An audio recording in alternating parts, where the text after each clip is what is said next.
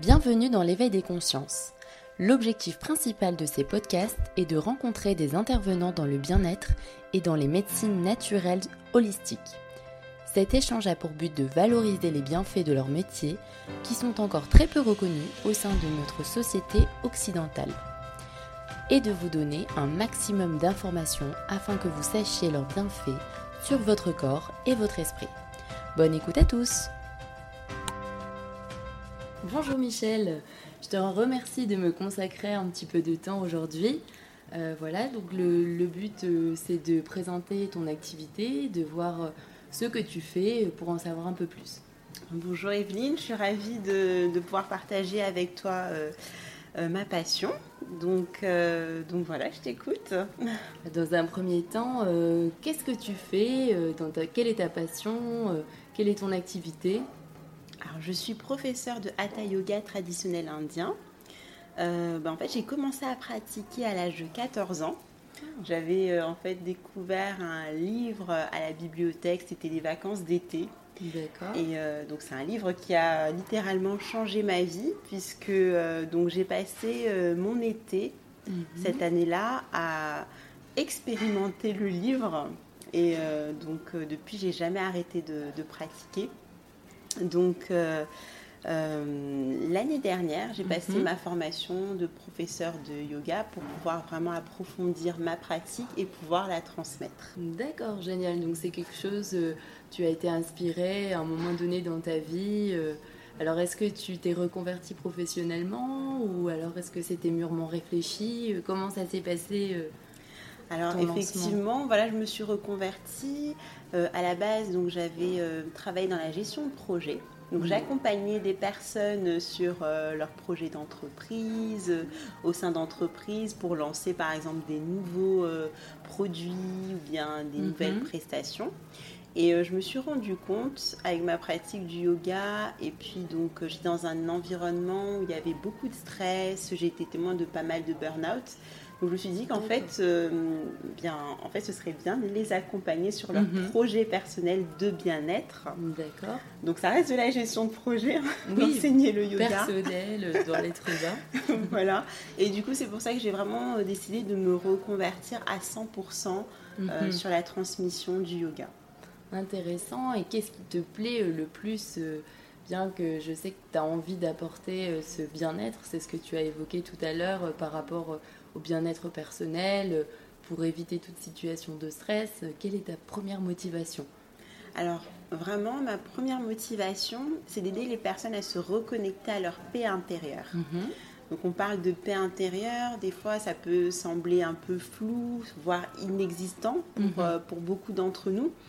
Mais en fait, nous, dans le yoga, on a cette vision que cette paix, elle est toujours là. En fait, mhm. nous sommes la paix mais en fait on ne la voit plus à cause justement des préoccupations du quotidien qui vont venir nous happer, nous, absorber. Mhm.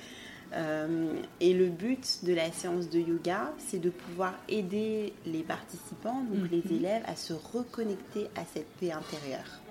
Donc ne serait-ce le temps voilà, d'une heure de cours, à la fin du cours, pouvoir rentrer chez soi avec une nouvelle inspiration. Donc, pour, pour cela, on va passer par euh, les postures, bien sûr, les asanas. Oui. Ensuite, on va avoir une respiration, une respiration consciente, puisque dans le yoga, en fait, on considère que le contrôle de la respiration, ça va aider à contrôler le mental, à apaiser le mental. Mhm. Ensuite, il y a la pensée positive puisque dans le yoga, en fait, on est vraiment dans un rendez-vous avec soi-même. On n'est pas dans une compétition sportive. Mhm. C'est vraiment le fait d'entrer dans les postures avec bienveillance envers soi-même mhm. et surtout avec euh, donc l'environnement qui nous, qui nous entoure. Donc, il peut y avoir des jours où on est plus ou moins souple. Mhm. C'est pas un problème. Ce qu'on va rechercher, c'est vraiment cette sensation, ce lâcher prise.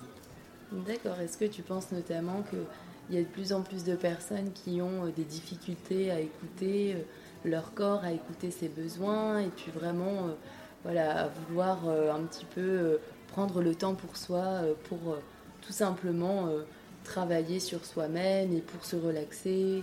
Qu'est-ce que tu penses de, ce phénomène? Est-ce que c'est en augmentation? Est-ce que les gens réalisent un petit peu ce besoin? Alors oui, je pense vraiment qu'il y a une réelle hmm. prise de conscience sur un besoin de se recentrer, puisqu'on est mhm. tellement sollicité par, par exemple, les nouvelles technologies, on a de moins en moins de temps pour soi. Vraiment, le fait de faire du yoga ou notre discipline, on va prendre soin de mhm. soi, ça va vraiment permettre de d'appuyer sur le bouton pause oui, et de se dire voilà je respire je respire voilà comme tu dis vraiment ne serait-ce que s'arrêter et respirer pleinement voilà prendre conscience aussi de sa respiration euh, de cette béatitude dans laquelle on se reconnecte avec soi-même euh, la prise de conscience euh, notamment voilà se reconnecter avec mhm. le moment présent par la respiration mhm. Et donc effectivement, dans une séquence de yoga, le fait que les mouvements sont guidés par la respiration, ça va vraiment permettre de, se reconnecter avec euh, la vie, parce que au final, la respiration, c'est la vie. Donc se reconnecter avec ce moment présent mhm. et euh, au fur et à mesure se rendre compte que la paix est à portée de main. Et par exemple, dans tes étudiants, les personnes qui viennent te voir en général, est-ce que tu as des demandes particulières ou alors des demandes qui sont euh, euh, régulièrement les mêmes euh? Oui, alors c'est vrai que donc il y a beaucoup de personnes qui commencent à faire du yoga à cause de mhm. problèmes de dos. Donc en sachant qu'en yoga, on va vraiment travailler sur la flexibilité, la mobilité, le renforcement de la colonne vertébrale. Mhm. Et souvent, il y a des personnes qui commencent à faire du yoga parce qu'elles ont euh, un problème de dos, mhm. des douleurs au niveau du bas du dos. Donc, euh, ce sont des demandes récurrentes, en sachant qu'en mhm. yoga, on travaille vraiment donc, pour corriger les défauts posturaux. D'accord.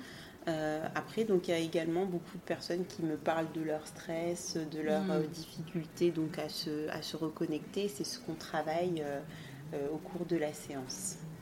Donc tu penses aussi, euh, euh, par exemple, par rapport à ces douleurs corporelles que l'on peut ressentir, est-ce qu'il y a un phénomène de psychosomatisation dans lequel on peut également avoir des émotions qui sont renfermées? Est-ce que ça peut être aussi un problème de trouble émotionnel? Oui, tout à fait, puisque donc maintenant il est vraiment prouvé hein, que lorsque l'on va être stressé, lorsque mmh. l'on va donc euh, automatiquement respirer moins profondément, en fait, on va, on va avoir potentiellement des déclenchements de maladies, donc euh, psychosomatiques, qui hmm. sont justement une répercussion d'un état de stress. Donc c'est pourquoi euh, le yoga, ça peut être aussi un bon exercice pour euh, notamment véhiculer un petit peu ce centre énergétique. Voilà, c'est ça. Nous, on parle de, de chakras, en fait, l'harmonie des chakras. Est-ce que tu peux nous en parler un petit peu plus Les sept chakras, je pense qu'il y en a pas mal qui connaissent pas non plus.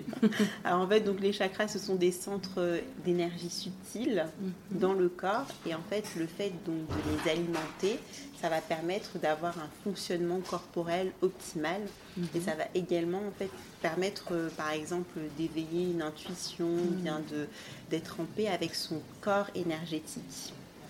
Et euh, par exemple, euh, dans une posture comme le pont, qui est repris notamment en pilates ou dans d'autres euh, renforcements musculaires. On va travailler le chakra du cœur, l'ouverture mhm. du plexus solaire, le siège des émotions. Donc en restant dans cette posture-là, on va pouvoir débloquer certaines tensions et vraiment en fait euh, alimenter cette partie-là du corps, ne serait-ce que d'un point de vue donc euh, articulaire, physique, que d'un point de vue énergétique. Donc effectivement, avec chaque asana en yoga, on va mhm. travailler, un impact hein, sur, euh, sur des asanas, sur des parties du corps et sur des organes internes également. Donc tout, tout est toujours vraiment lié. Euh, chaque asana a des bienfaits physiques, mhm. mentaux et, euh, et, émotionnels en fonction du chakra. Très bien Michel, je te remercie beaucoup en tout cas pour le temps que tu nous as consacré et puis pour tes informations très précises. Bah, merci à toi, Evelyne, pour ce moment partagé. Et puis, euh, j'espère à bientôt pour pouvoir partager euh, sur des thématiques. Bah, j'espère à bientôt. Et puis, euh, merci de nous avoir écoutés. Je vous souhaite merci de à tous. une très bonne journée. Au revoir. Bonne journée.